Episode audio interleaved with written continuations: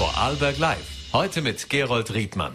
Guten Abend, das ist die Wochenendausgabe von Vorarlberg Live. Schön, dass Sie mit dabei sind. Vielleicht ist Ihnen auch aufgefallen über die Feiertage, die Todesanzeigen in den Vorarlberger Nachrichten. Diese Seiten waren umfangreicher als sonst. Das bestätigen sich jetzt auch durch Berichte der Statistik Austria, diesen in der Redaktion schon seit einigen Tagen gehegten Verdacht. Es sind tatsächlich in den Wochen, die jetzt bisher bekannt sind, zum Jahresende wesentlich mehr Menschen gestorben in ganz Österreich, aber auch in Vorarlberg als das im langjährigen Schnitt zu verzeichnen ist. Über dieses Phänomen und manche andere Entwicklungen im Gesundheitsbereich äh, sprechen wir heute Abend mit Gesundheitslandesrätin Martina Rüscher. Die Vorarlberger SPÖ sucht derweil immer noch ein Gesicht, das die Partei in die Zukunft führt. Viele wünschen sich, dass Gabriele Sprickler-Falschlunge überhaupt nie mehr was anderes macht und fest im Sattel bleibt. Ähm, Wie es damit aussieht, das fragen wir sie gleich selbst. Sie ist auch bei uns zu Gast. Und Vorarlberg Live freut sich auf den Fasching. Es geht an diesem Wochenende so richtig los, nach eigentlich drei Durstjahren, in denen so gut wie nichts an närrisch Aktivität in Vorarlberg möglich war, haben wir die Vorsitzende der Faschingszünfte auch ins Studio gebeten. Zunächst aber zurück zum Ernst des Lebens. Ähm, der Gesundheitsbereich und vor allem die Mitarbeitenden dort stehen unter erheblichem Druck, nicht erst seit den Pandemiejahren. Es geht jetzt auch über auf das Arztsystem im Land, wo es darum geht, kriegt man Arzttermin, wie lange wartet man aufs MRT und so weiter. Das spüren sehr, sehr viele, äh, wie wir auch aus Zuschriften wissen. Und ich freue mich sehr, dass Gesundheitslandesrätin Martina Rüscher zu uns ins Studio kommen konnte. Einen schönen guten Abend. Guten Abend und danke für die Einladung. Die Ärztekammer schreit ja regelmäßig Alarm und dann gibt's diese einzelnen Player im Gesundheitswesen aus Krankenkasse, aus dem, was die Öffentlichkeit finanzieren kann, aus Spitälern, aus dem niedergelassenen Bereich. Steht das System tatsächlich vor dem Kollaps oder wie würden Sie es momentan äh, sehen? Ja, ich glaube schon, dass wir eine äh, bedrängendere Situation haben im Moment, als wir sie auch schon hatten. Das ist tatsächlich so. Da gibt's viele Gründe dazu. Die Alterspyramide natürlich. Wir haben immer mehr ältere Menschen, die auch Leistungen brauchen, immer weniger junge Menschen, die in das aktive Arbeitsleben einsteigen. Das muss ja irgendwann einmal auch äh, seine Spuren zeigen. Aber ich glaube, gerade in Vorarlberg sind wir noch in einer sehr prädestinierten Situation, wie wir im Vergleich zu vielen anderen Bundesländern oder auch Staaten sehen. Und was uns auszeichnet, ist wahrscheinlich das Miteinander. So haben wir gerade vor kurzem Ärztekammer, Sozialversicherung und Land beschlossen, eine gemeinsame Studie zu machen, Ärztebedarfprognose, damit wir sehen, wo genau hakt es, was wollen junge äh, Medizinerinnen und Mediziner, wie sichern wir das System für Vorarlberg. Ich könnte Sie jetzt ja auch fragen, gibt es zu wenig Ärzte? Aber die Antwort darauf, die ist so, dass es so viele Ärzte wie selten zuvor gab. Sie sind nur nicht als Allgemeinmediziner oder nicht auch als Landarzt in Landarztpraxen äh, tätig. Äh, wo sind diese Mediziner? Ja, das ist wirklich ein Phänomen, dass wir mehr Ärztinnen und Ärzte hatten und jetzt haben als jemals zuvor. Aber anscheinend ist es ein Verteilungsproblem. Also wir müssen die Ärztinnen und Ärzte auch in Wirkung bringen. Äh, und da gibt es verschiedenste Ansätze dazu, wie wir schaffen, dass sowohl Wahlärzte als auch äh, Kassenärzte und Ärztinnen gemeinsam noch versorgungswirksamer werden und auch die Spitäler vielleicht noch mehr Leistungen übernehmen. In Summe, glaube ich, braucht es eine gemeinsame Finanzierung dieser gesamten Strukturen. Daran arbeiten wir auch im Hintergrund bereits im Rahmen des Finanzausgleichs, denn nur dann ist, äh, ist noch mehr Miteinander möglich und es wird nur in guter Kooperation gehen. Der extra- und der intramorale Bereich muss ja noch viel stärker kooperieren. Es gibt zwei klare Meinungen zum Wahlarztsystem. Die einen finden das wunderbar, die anderen lehnen es stringent ab. Wo wären Sie zu verorten? Wie so oft in der Mitte. Ich äh, finde es, dass sehr viele Wahlärztinnen und Wahlärzte sehr versorgungswirksam sind. Wir sehen das gerade bei den Pädiaterinnen und Pädiatern zum Beispiel, insbesondere auch in der Gynäkologie ist das so.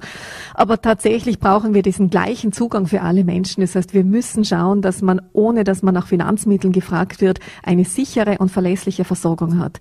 Gleichwohl möchte ich aber dazu äh, auch sagen, wir müssen auch das Patientinnen und Patienten Verhalten und auch die Erwartungen etwas kanalisieren. Auch wir müssen uns ein bisschen umstellen und nicht mehr alles fünfmal an verschiedenen Orten äh, abrufen, sondern auch ähm, Verständnis zeigen für diese begrenzte Ressource, die wir dort haben, wertschätzen, was wir sehen, denn wir haben eine Versorgung durch sehr, sehr engagierte Menschen hier in Vorarlberg auf sehr hohem Niveau und das gilt es auch zu schätzen. Die Gesundheitshotline, die war vor der Pandemie auch mit einer großen Einführung äh, bedacht und während der Pandemie hat die sich äh, sehr bewährt. Äh, einige dieser auch digitalen Änderungen oder der Telemedizin, diese Segnungen sind jetzt hier auch weiterhin erhalten. Viele freuen sich über das elektronische Rezept zum Beispiel. Mhm. Ähm, Bei privaten Versicherten werden jetzt auch immer öfters Videokonsultationen mhm. angeboten, dass ich also über praktisch ein Videotelefonat frage, ob ich mit dem ins Spital gehen soll oder nicht. Ähm, ist sowas auch breiter angedacht oder fallen wir da wieder zurück in das, was wir vor der Pandemie hatten? Ja, nein, das ist es, ganz klar. Das ganze Thema E-Health, wie man es ja nennt, also die gesamten digitalen Anwendungen im Gesundheitsbereich, müssen deutlich gestärkt werden. Auch hier braucht es die Kooperation von der Sozialversicherung, Ärztekammer und Land.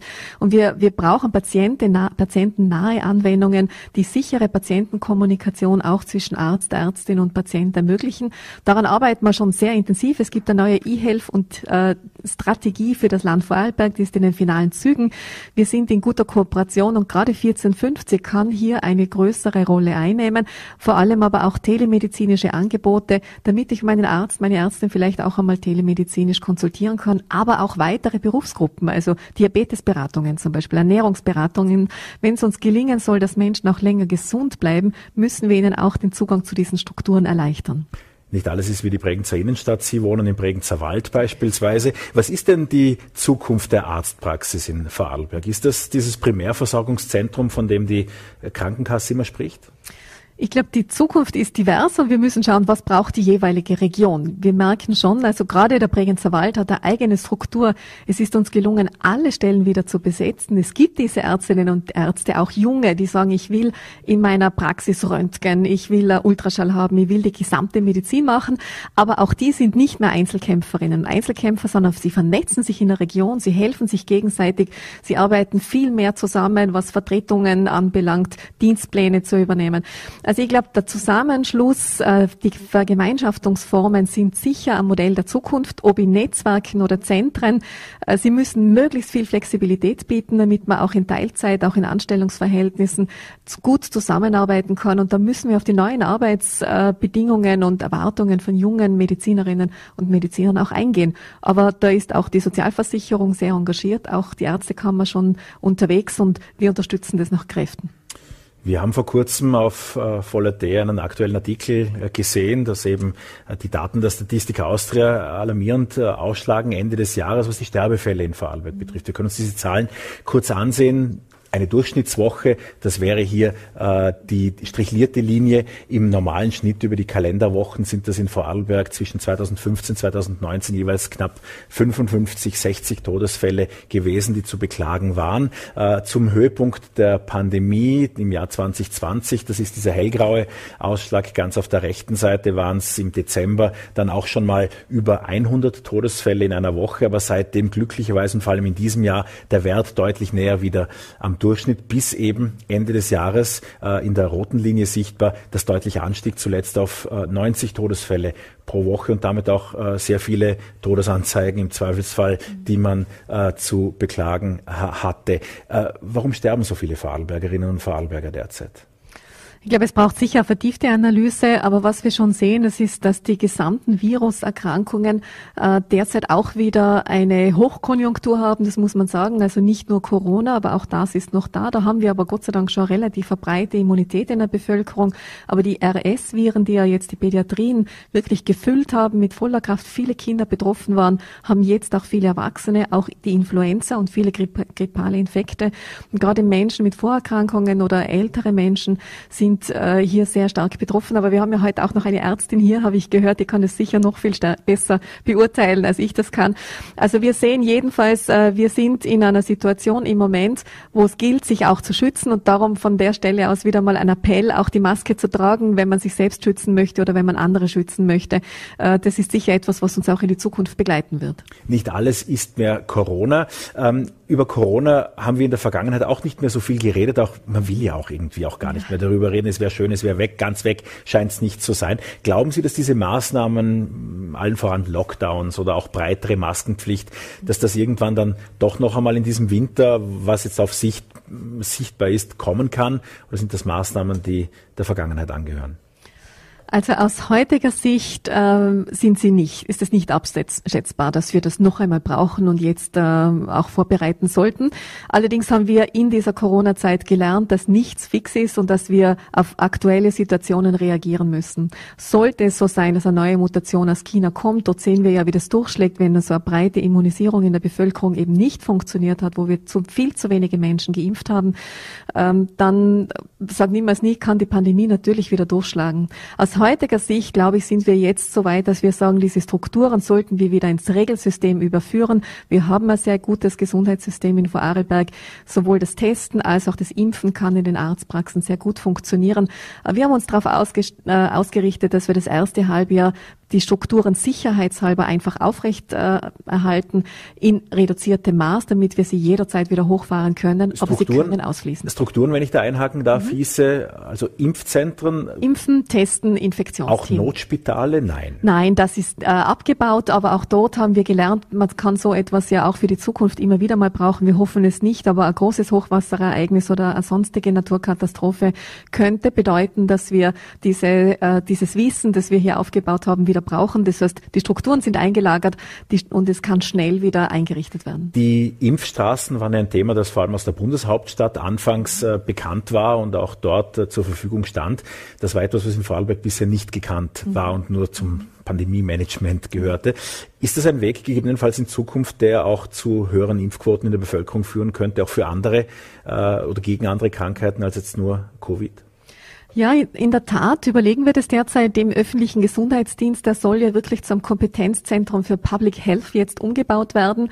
Wir sollten ihn dringend stärken. Das heißt mehr Gesundheitsförderung und mehr Gesundheitsvorsorge. Zur Vorsorge gehört auch die Impfung. Sie hilft, eine Krankheit abzuwenden. Wir werden die Strukturen auch äh, für uns, dieses Wissen, diese Kompetenzen aufrechterhalten. Und gerade ähm, Impfprogramme, Influenza werden wir nächstes Jahr groß starten. Äh, österreichweit im Übrigen, Gott sei Dank gelungen äh, auch ähm, HPV-Impfungen zum Beispiel, die jetzt ausgeweitet wurden unter Bundesminister Johannes Rauch. Da kann ich mir sehr gut vorstellen, dass wir auch einmal kurzzeitig Impfwochen anbieten für all jene, die vielleicht lieber in eine Impfstraße gehen als in die niedergelassene Praxis. Stichwort Kinder, wenn es also beziehungsweise noch jüngere Kinder als jene, die bei der HPV-Impfung angesprochen mhm. werden.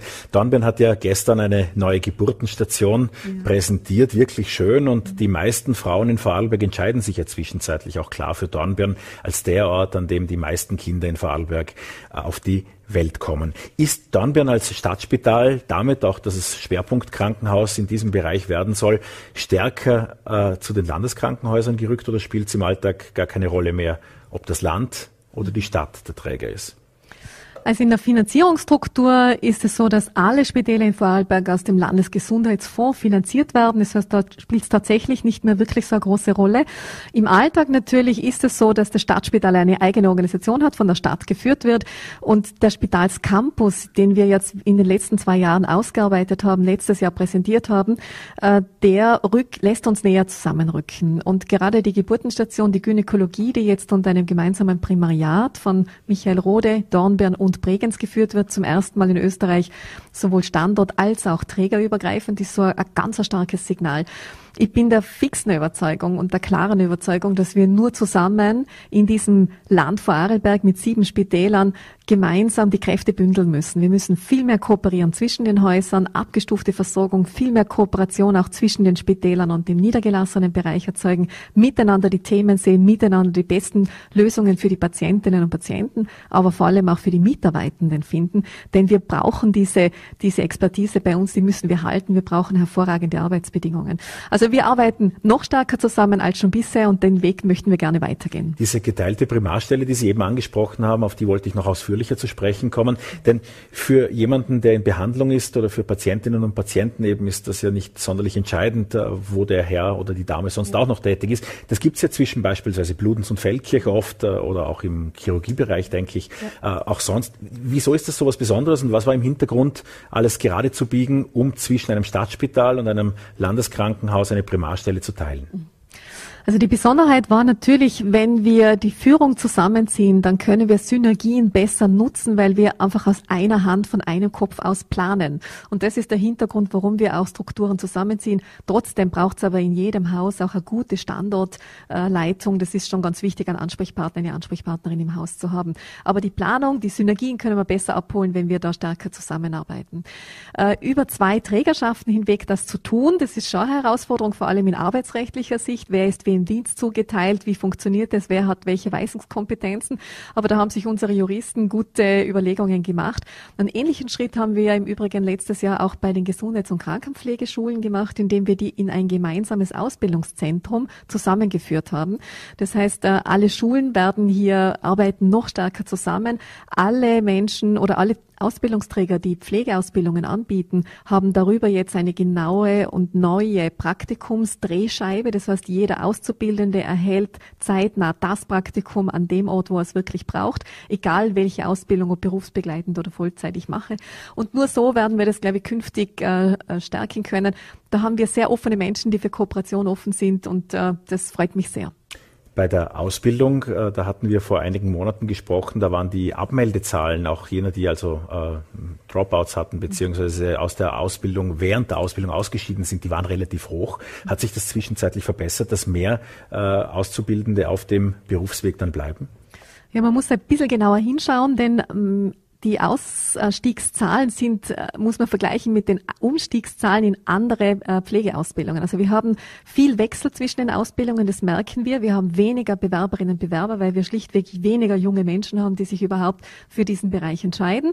Das heißt, nicht alle wissen ganz genau, ob das richtig ist für sie und entschließen sich während der Ausbildung zum Wechsel. Unser Ziel ist, äh, sie alle in der Pflege zu halten, in der unterschiedlichen Ausbildung von der dreijährigen in die zweijährige oder auch einjährige Ausbildung zu wechseln. Dafür haben wir das Welcome Center Pflege und Soziales gegründet bei der Connexe, die das schon seit vielen Jahren mit viel Erfahrung aufbereitet hat.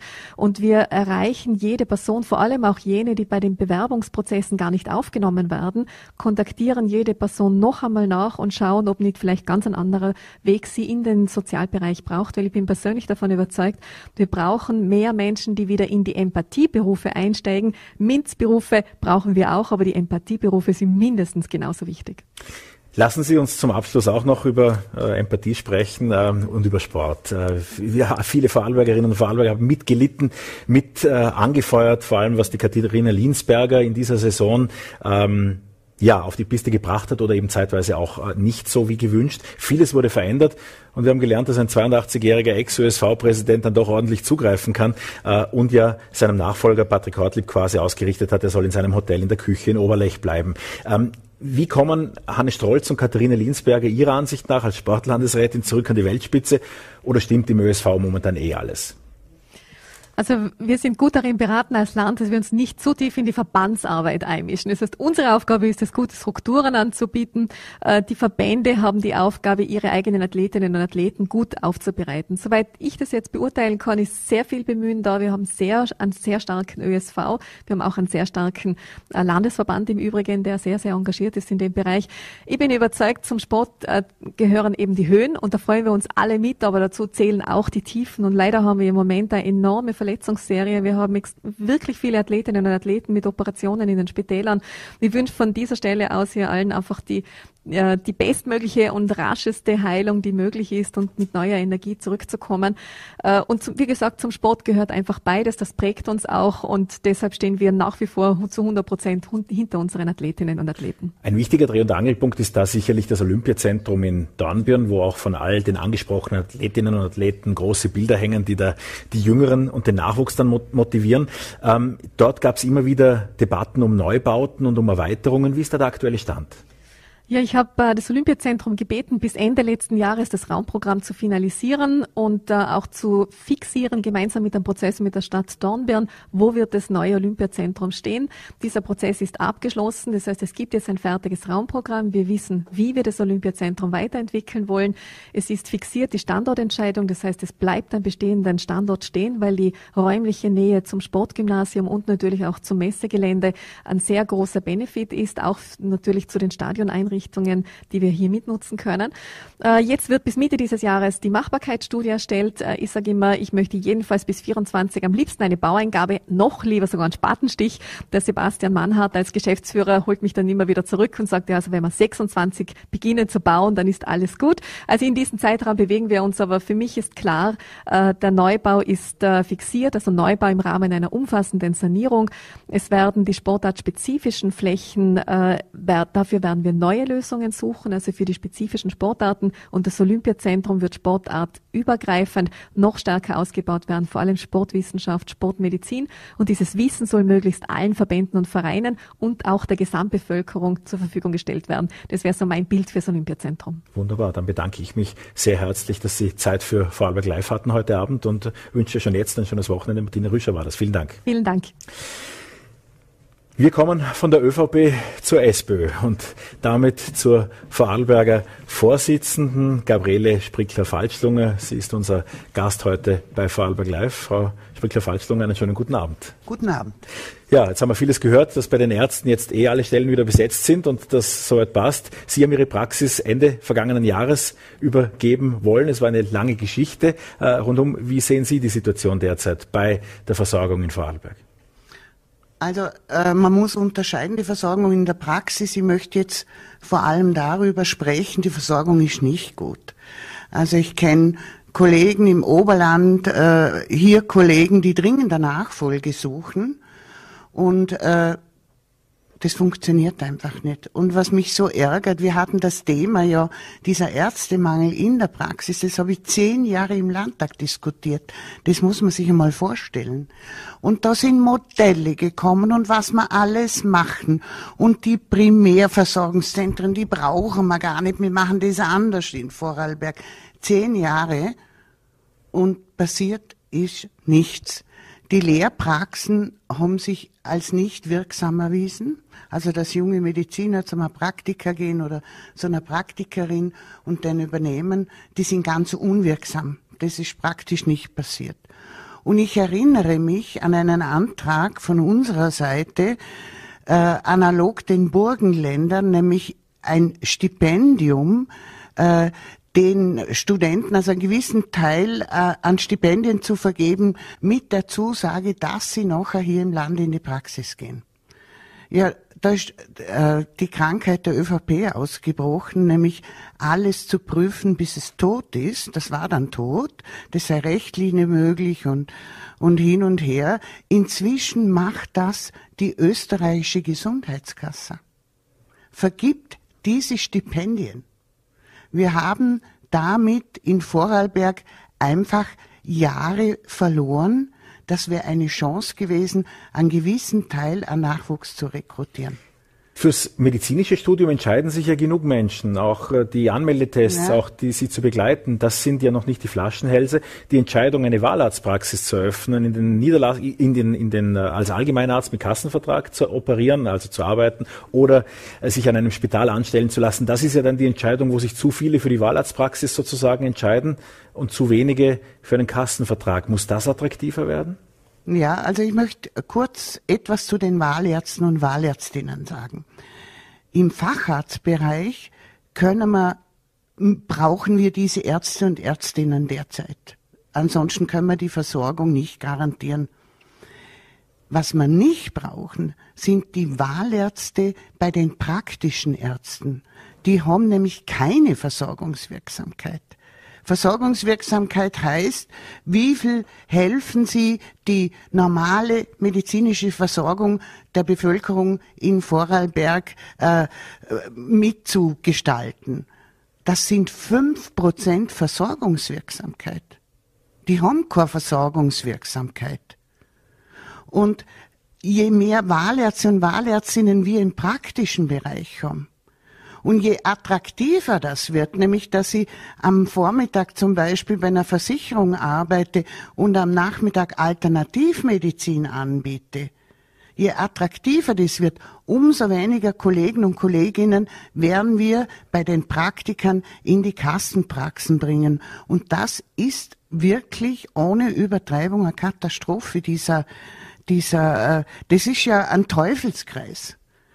Es gehen immer weniger, dann übernehmen eine Kassenpraxis und die sind total voll und überlaufen mhm. und auch unzufrieden, wie sie arbeiten müssen und sagen ja, ja, müssen wir das machen so. Wir machen verpflichtend Sonntagsdienste, wir machen die Hausbesuche, wir versorgen auch sozial benachteiligte Patienten. Würden Sie jetzt wieder in der Ausbildung ansetzen oder wo würden Sie zum aktuellen Zeitpunkt? Also ich, ich würde, wie Andi Hus von der ÖGK das fordert, ich würde bei den Wahlärzten und Ärztinnen im praktischen Bereich, also im Bereich der Allgemeinmedizin, würde ich sagen, ihr könnt eine Kassenstelle haben oder ihr seid private Ärzte. Das heißt, muss ich halt privat sein. So ist ja in Deutschland. In Deutschland gibt es dieses Wahlarztsystem nicht. Es gibt einen Privatarzt und es gibt einen Kassenarzt.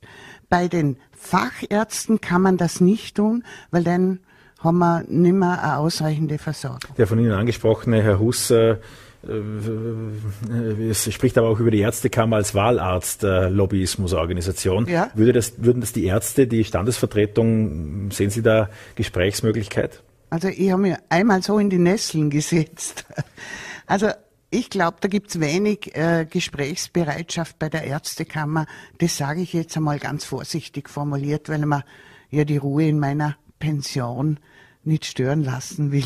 Apropos Pension. Sie haben gesagt, bis Ende des Jahres äh, stellt die Vorarlberger SPÖ eine Nachfolgerin, einen Nachfolger für die Vorsitzendenposition vor. Jetzt, als ich zuletzt im Kalender nachgeguckt habe, war das Jahr vorbei. Äh, wir sind im neuen Jahr. Und glücklicherweise stehen Sie immer noch bei uns im ja. Studio. Was hat sich getan? Es hat sich viel getan. Also ich muss sagen, ich habe das unterschätzt, weil wir versuchen mit den Ortsvorsitzenden äh, Gespräche zu führen. Also nicht Gespräche, bei den Gesprächen will ich auch nicht dabei sein.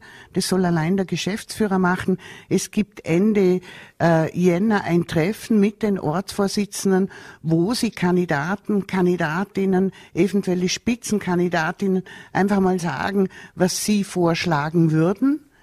Äh, ich halte mich da ganz heraus und äh, was ich unterschätzt habe, ist der Zeitaufwand und was ich unterschätzt habe, ist der Zeitaufwand, äh, den die unglaublich vielen Verhandlungen mit ÖVP und Grünen bezüglich Untersuchungsausschuss, wo unsere Clubvorsitzende Manuela Auer ist, äh, da braucht man wahnsinnig viel Zeit und da geht viel auch in parteiinternen Diskussionen, Vorbereitungen etc. verloren. Diesen Gedankensprung mache ich gern mit und wir kommen gleich zurück zum äh, ursprünglichen Thema mit der Nachfolge. Da lenken Sie mich nicht ab. Äh, aber äh, der, äh, die Möglichkeit des Untersuchungsausschusses und die Verhandlungen über mehr Transparenz in der Politik, wie ist der aktuelle Stand? Zuletzt war ja nur mehr zu erfahren, dass vereinbart ist, überhaupt nichts darüber in der Öffentlichkeit zu reden. Ansonsten würden die Verhandlungen seitens der ÖVP abgebrochen.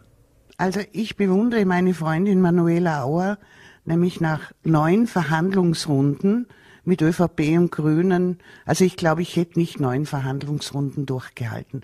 Inzwischen ist der Stand so, dass die ÖVP sehr auf der Bremse steht bei einem ganz wichtigen Punkt. Und der Punkt ist die Aktenlieferung.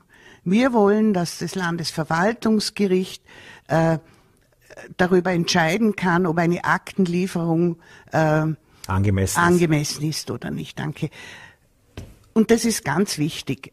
Das versteht auch jeder Laie. Wenn ich sage, der Landesrat äh, für Wirtschaft, ich sage jetzt einfach irgendein Beispiel, da möchte ich die Korrespondenz mit dem Wirtschaftsbund aus dem Jahre 2017, 2018. Und wenn, wenn die ÖVP sagt, na, das liefern wir einfach nicht, und dann soll laut der ÖVP das der Landesvolksanwalt oder der Rechnungshof in die Hand nehmen. Das funktioniert natürlich nicht. Jetzt muss ich noch mal einen Gedankensprung ja. machen. Dieses Beispiel, das Sie da so zufällig bringen, ist ja, ja wer die äh, Untersuchungssituation kennt, nicht irgendein Beispiel, sondern da wird ja von der Opposition vermutet, dass in der Korrespondenz zwischen Wirtschaftsbund und Landeswirtschaftslandesrat was ganz Spezielles zu finden ist. Worum geht es denn da in dieser Korrespondenz? Ich kenne die Korrespondenz natürlich nicht dann hätte ich schon längst irgendwas Aber Sie hätten sie gern. Aber ich hätte sie gern. Weil ich nicht. Und das glaube, ist nach dem derzeitigen Stand nicht möglich? Nein. wenn der Landesverwaltungsgerichtshof nicht prüft oder nicht prüf, äh, prüfen kann, ob das angemessen ist oder nicht. Da geht es auch um die Frage, ist ein E-Mail eine Akte und solche Dinge dann hat man so wenig Handhabe im Untersuchungsausschuss. Wenn ich die Untersuchungsgegenstände, die ich brauche, nur nach ewigen Diskussionen beziehungsweise gar nicht bekomme, dass man sich überlegen muss, ob man Untersuchungsausschuss überhaupt machen kann. Für mich, also es gibt noch eine letzte Verhandlungsrunde im Jänner. Also wirklich Bewunderung, dass man das aushaltet mit der ÖVP und den Grünen. Bewunderung. Ich würde das nicht aushalten. Und da geht es um diesen Punkt. Und ich erwarte mir vor allem von den Grünen, dass sie nicht nur immer sagen, Transparenz und gegen Korruption etc. Ich erwarte mir von den Grünen, dass sie diesen Vorschlag, diesen Vorschlag von uns unterstützen. Das erwarte ich mir. Das wird die Zeit zeigen, ja. was sich da entwickelt. Sie wollten mich vorher bezüglich der Nachfolgefrage der SPÖ ja. etwas äh, aus der Schiene bringen. Ähm, Sie haben im Dezember schon Pressekonferenzen gehalten, wo dann verschiedene ganz prominente Auftritte bekommen haben. Der Jugendvorsitzende Alp Sanilab war, war da dabei. Ähm, Sie haben auch dort als äh, beim Eingangsstatement betont, wie wichtig die Jugend ist. Wächst da ein Nachfolger heran? Also für die Spitze eher nicht. Das glaube ich nicht. Das kann ich jetzt, glaube ich, offen sagen. Aber für den Landtag, ich war, habe gerade gestern Nachmittag äh, eine Besprechung mit der JG, das ist unsere junge Generation gehabt, und habe ihnen mitgegeben, mitgegeben, an ihre Ortsvorsitzenden heranzutreten und sich stark zu machen und auch für den Landtag zu kandidieren. Hm. Das werde ich ganz vehement unterstützen. Sie haben im September gesagt, vier Kandidaten ja. wären es. Ist das nach wie vor der Fall? Nein, äh, die Zahl hat sich reduziert auf zwei. Und einer davon ist Manuela Auer? Ja. Die Sie vorher auch. Ich ja, das wollte ich gar nicht. Die sagen. Sie vorher auch be äh, herausgehoben haben. Ja, dann äh, die Entscheidung also im Verlauf der nächsten Wochen. Also ich sage jetzt früher. Ich sage einfach früher. Ich möcht, muss die Ortsvorsitzenden stärker einbinden. Das habe ich gemerkt in vielen Gesprächen, weil ich nachher keine öffentliche Diskussion will. Ich will, dass das im Landesparteivorstand beschlossen wird und das nicht vorher medial. Sie rufen einfach an, wir halten Ihnen hier ein Plätzchen ja. frei. Ja. Vielen Dank für Ihren Besuch bei uns im Studio. Das war Gabriele Sprickler-Falschlunger. Vielen danke, Dank. danke, tschüss. So, und äh, es soll ja närrisch werden. Dieses Wochenende, da legen die Narren so richtig los. Es äh, gibt äh, Guckermusikkonzerte, es fängt der erste Umzug an. Wo und wie das genau vonstatten gehen wird und was diese Fasnachtsperiode für uns alle heißt, darauf freue ich mich jetzt sehr mit Barbara Lesser, der Präsidentin der Vorarlberger Fasnachtszünfte und Gilden zu sprechen. Einen schönen guten Abend. Ja, guten Abend. Vielen Dank für die Einladung. Sehr, sehr gerne. Sie sind die erste Frau in dieser Position, letztes Jahr intronisiert bei der 40. beim 40. Jubiläum im Prinzip, bei der 40. Sitzung dieser Art. Wieso war denn die Vorarlberger Fasnacht so lang, so männlich? Ja, gute Frage. Kann ich so eigentlich auch nicht wirklich beantworten. Das ist, ja, hat sich Wird sich was ändern dadurch, dass es weiblicher besetzt ist? Nicht wirklich. Also wir sind nach wie vor für die Vereine da und das ist schon mein oberstes Credo miteinander und einfach unterstützen, wo wir können.